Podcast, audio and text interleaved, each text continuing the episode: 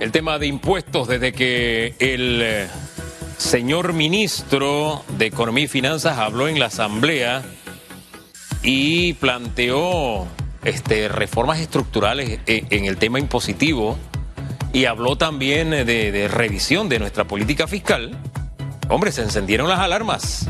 Y los propios diputados del PRD comenzaron a hablar, algunos, algunos, y a tuitear sobre un 15% del ITBMS. Ayer salió a apagar el fuego el director general de ingresos, Publio de Gracia, y nos acompaña esta mañana para aclarar más el tema. Don Publio, ¿qué tal? Buen día. ¿Qué tal, Hugo? Y a todos los amigos de Radiografía, eh, es un gusto siempre compartir con ustedes. Sabe que me, me satisfizo ayer cuando le dije en la conferencia, porque yo cubrí la conferencia y le digo, oiga, tiene, una retroalimentación ahí para que le bajen el volumen. Este, le digo, oiga, para que nos acompañe mañana en radiografía. Y enseguida digo, en el primer o en el segundo segmento, o sea que usted conoce radiografía como la palma de su mano. Así mismo es. A mí me gusta mucho escucharte, Hugo, y también a Susan, y todo, todo desde los bochinches hasta a, a todo lo que ustedes hacen, hacen un tremendo programa y, y sabe que te tengo un gran aprecio igual que a Susan. Bueno, los bochinches hoy, a propósito, van a ir al final para privilegiar la conversación con usted. Eh, aclaremos este tema. Usted repitió en la conferencia de prensa, decía yo en la nota que preparé para Telemetro Reporta, no menos de cinco veces no hay aumento de impuestos. Pero le doy la oportunidad de que lo diga una sexta vez. Es importante para que los panameños y panameñas estén tranquilos, principalmente los contribuyentes. No tenemos ninguna intención en este momento de aumentar el impuesto del ITBMS, el llamado 7%. Eso que quede bastante claro. El ministro Alexander Hugo, para ampliar un poquito, lo que mencionó es que efectivamente sí hay que revisar nuestro espacio fiscal, hay que revisar nuestra economía, nuestras normas, producto de la necesidad, por ejemplo, como también lo mencionó en el, en el Pleno, de atender la economía digital. La economía digital, que ya representa el 21%, 22% del Producto Interno Bruto, que está increciendo, que tenemos que atender y, y, adecuar nuestras normas, no solamente en lo económico, tributario, sino también en lo social, en lo, lo laboral, en lo sanitario, en fin. La economía digital ha llegado con fuerza y tenemos que atenderla de esa manera. Ahora, usted nos dice no aumento del ITBMS, no va a pasar del 7%. ¿Y el resto de los impuestos? A en el caso del, resto de los impuestos, muy buena pregunta, ha habido una reducción de los impuestos a partir de este año. El presidente Cortizo, lo hemos hablado aquí también en radiografía, es, eh, sancionó recientemente la ley que reduce el impuesto a pagar para las micro, pequeñas y medianas empresas a partir del año 2021 relacionado con el impuesto sobre la renta. Lo que tenemos que hacer, Hugo, como administración tributaria es captar los ingresos de los contribuyentes y estimularlos en sentido a través de una educación tributaria para que cumpla con sus obligaciones. No tenemos que tampoco perseguir, porque eso es gasto por parte de la administración tributaria, pero tenemos que hacerlo si es necesario. Pero queremos que las personas cumplan con sus obligaciones y yo soy de la teoría muy personal que no hay, que, no hay necesidad de aumentar ningún impuesto, sino cobrar lo que es necesario en el cumplimiento, darle oportunidad a la gente de ponerse al día para que podamos recaudar los ingresos necesarios para, el gasto social y para la inversión pública que tanto necesita el país. Ahora, usted está consciente que lo que nos dice no encaja en lo que dice dijo el ministro. Y le voy a citar al ministro. El ministro dijo, es posible que tengamos que hacer ajuste fiscal. Vendrán cambios estructurales en el sistema impositivo y entonces después habló de los préstamos internacionales. Vendrán cambios estructurales en el sistema impositivo. No es lo mismo que nos está diciendo usted. El cambio estructural no solamente pasa por aumentar impuestos, Hugo, sino también el tema, por ejemplo, de incentivos fiscales, que también la Dirección del Ingreso otorga a muchas actividades que probablemente vamos a tener que revisar. Hay exoneraciones aquí también dentro de la Dirección del Ingreso que también tenemos que revisar porque es necesario que las personas que ganen más contribuyan a la recaudación. Esos son también cambios estructurales. Cambios estructurales también, Hugo, es incluir la economía digital. Esa economía digital que muchas veces dentro de nuestra legislación aún tiene áreas grises, que hay que ponerla en blanco y negro para que pueda también contribuir a la recaudación. Eso es lo que manifestó el ministro Alexander. Como autoridades, nosotros tenemos que estar y estamos alineados con el ministro Alexander en esa estrategia Y Hugo, las cosas no son tan sencillas como que probablemente podamos fácilmente a veces hablarla. La realidad es una, hay una realidad clara en nuestra república y en todo el mundo. La pandemia no solamente ha golpeado nuestro sistema sanitario, nuestro sistema social, sino también nuestra economía. Por lo tanto, tenemos que ser creativos, pero partiendo con darle oportunidades a los contribuyentes de ponerse al día.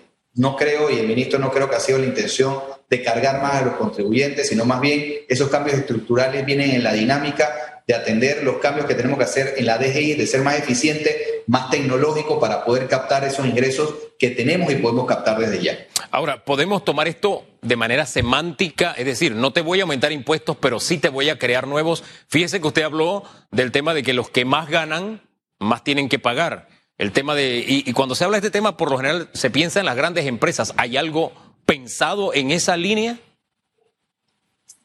Y lo escuché también en radiografía, eh, eh, uno de los eh, miembros de la política panameña mm, se señaló que es un tema semántico. Pues no es solamente un tema semántico, pero porque, Hugo, al final todos los ciudadanos tenemos la obligación de contribuir. Aquí no hay tiempo para que haya, más, haya un vivo o menos vivo, sino que en el caso, por ejemplo, que planteé ayer de los creadores de contenidos o influencers, no es que la ley ahora los va a acoger para que puedan pagar, sino que desde siempre tienen la obligación de cumplir con sus obligaciones, así como lo haces tú, por brindar servicios profesionales, ya sea donde estás trabajando o en otro servicio cuando eres maestro de ceremonia o brindas tu voz para poder eh, atender una locución. Tú tienes que declarar impuestos. Igual los creadores de contenido y los influencers. En el caso de las grandes empresas y las demás actividades comerciales, lo que estamos avanzando es en tener una dinámica digital. Es decir, las máquinas fiscales, como hemos hablado anteriormente también con ustedes, ahora sí van a tener dispositivo de transmisión. Lo hemos atrasado producto de la pandemia. La factura electrónica ya va a ser una realidad a partir del primero de julio de este año y con data va a haber menos posibilidad para que la gente evada impuestos. Fíjese que no hay el, para la viveza, Hugo. El que evade impuestos o que defraude, vamos a ir duros contra esas personas. Esos son dineros del pueblo panameño. Por lo tanto, la Dirección del Ingreso va a garantizar la recaudación de los impuestos y de las personas que tienen que pagar los impuestos. Fíjese que en el tema de los influencers, tal vez porque este tema ha golpeado mucho la opinión pública, usted vio la reacción en redes. Gente contenta celebrando como si fuera algo nuevo y algunos influencers como que enterándose de que esto existía, don Publio. Exacto, mire, y, es y muchas veces hay personas que no cumplen o no han cumplido con las obligaciones tributarias porque no saben, desconocen. Es una realidad que estamos atendiendo, es más, junto con el Ministerio de Educación vamos a avanzar en una educación tributaria, estamos hablando con la ministra eh, eh, Gorday para atenderlo muy prontamente. Desde las escuelas tenemos que hablar cómo se tributa, cuál es la importancia de los impuestos, para que la gente no esté perdida. Tenemos una legislación también, como lo, y es parte de lo que habló el ministro, a veces un poco desordenada o un poco eh, eh, eh, segmentada y tenemos que enseñar más a las personas a cumplir con sus obligaciones tributarias.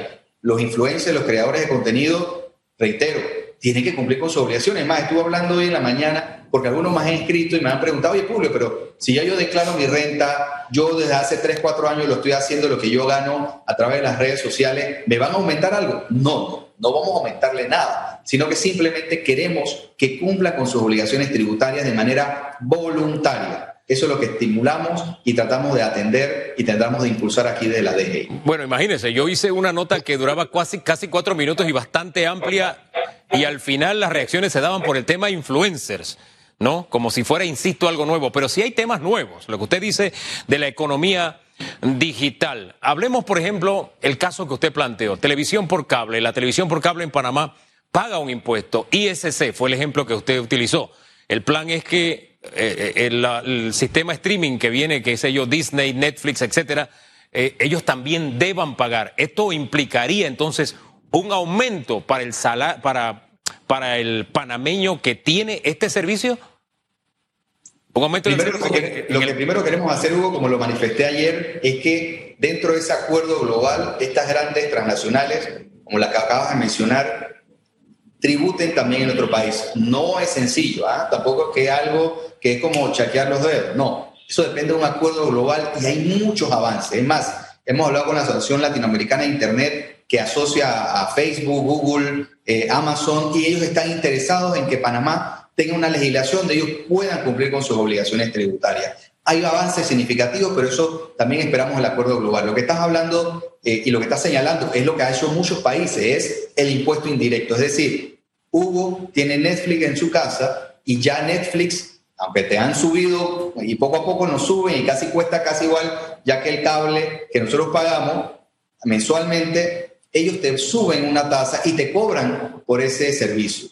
Lo que están haciendo otros países es que te, ahora te incluyen, como lo harían o como se hace con, con cable onda, que cuando me llega la factura hay el ITBMS y hay el ISC. Esa es una opción que se encuentra en discusión en la Asamblea Nacional de Diputados, pero nosotros confiamos primero en buscar la alternativa, cómo estas empresas contribuyan y que no sea una carga al contribuyente que ya tiene suficiente.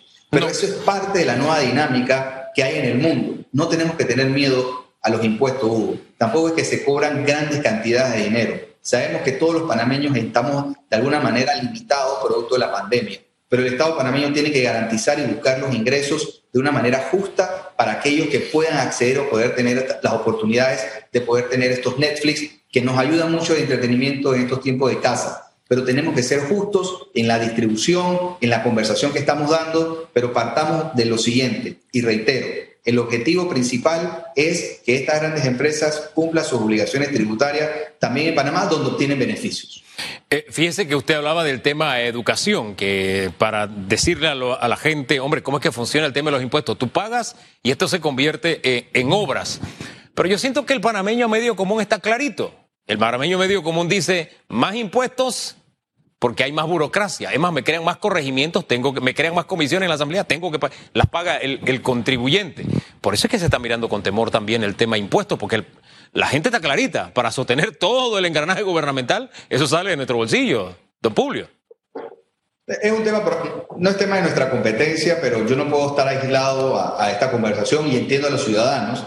Por eso, eso es parte de la democracia, de exigirle a nuestras autoridades en qué se deben utilizar los ingresos que tan difícil lo tenemos que cumplir. A nadie nos gusta pagar impuestos, Hugo, a nadie. O sea, a lo largo de la historia, siempre el cobrador de impuestos siempre es el que de alguna manera veían como eh, el problema.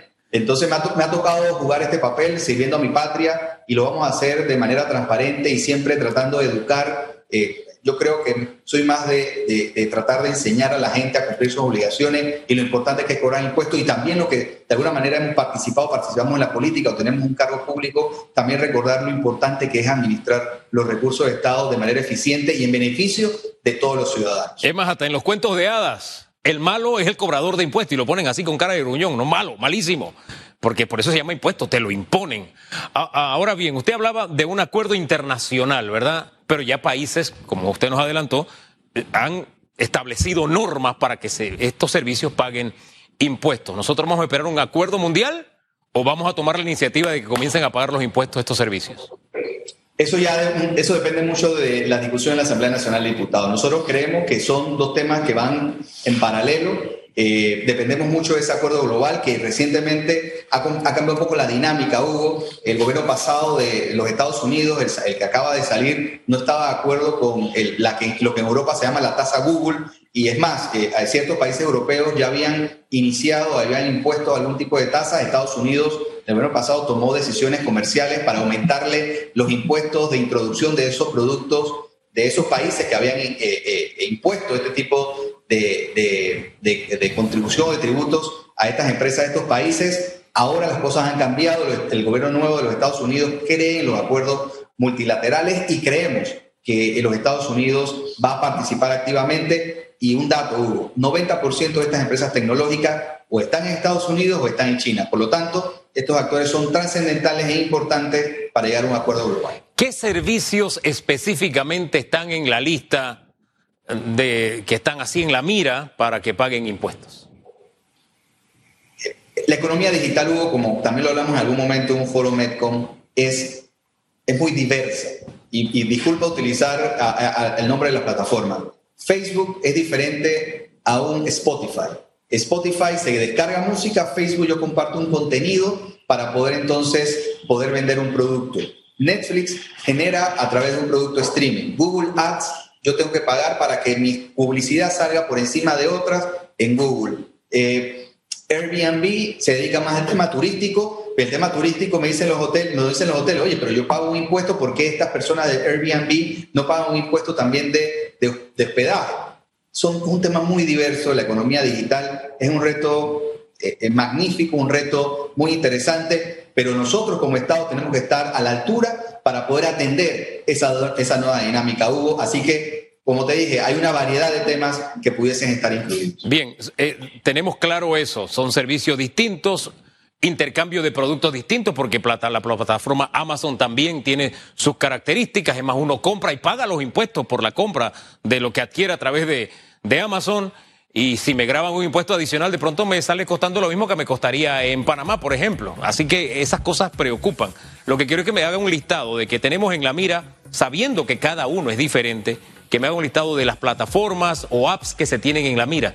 Por favor, ¿cuáles son? Con la Asociación Latinoamericana de Internet hemos hablado con Amazon, con Facebook, con Airbnb, con Google. Este tipo de plataformas estarían dispuestas siempre y cuando tengamos una ley y garantice seguridad jurídica de contribuir. Esas serían, por adelantarte, algunas de, las plataformas que estarían incluidas, pero la idea es que probablemente todas, en algún momento, todas estas empresas ganan dinero, Y no es justo que un panameño, eh, que obtengan beneficios en Panamá y no paguen los impuestos. Eso es clave. Pero como lo acabas de mencionar, si tú compras un par de, compras unos zapatos, compras una gorra, compras un t-shirt eh, a través de Amazon, tú pagas impuestos en Estados Unidos como hubieses ido a Estados Unidos y pagas el impuesto allá. Pero asimismo cuando llega a Panamá, si pasa de un valor determinado, aduana dice, espérate, espérate.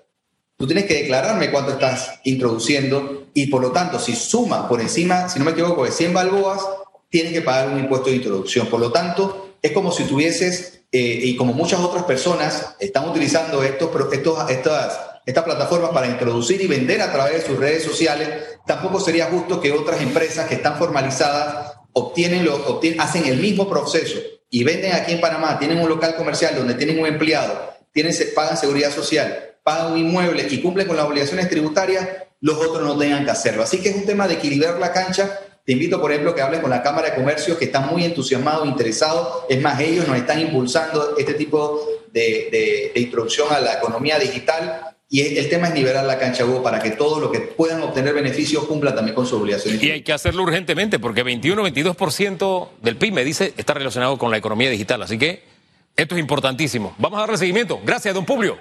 Hasta luego. Publio de Gracia, él está al frente de la DGI. Estamos pendientes de los bochinches. Con eso cerramos el programa este jueves, luego de la pausa.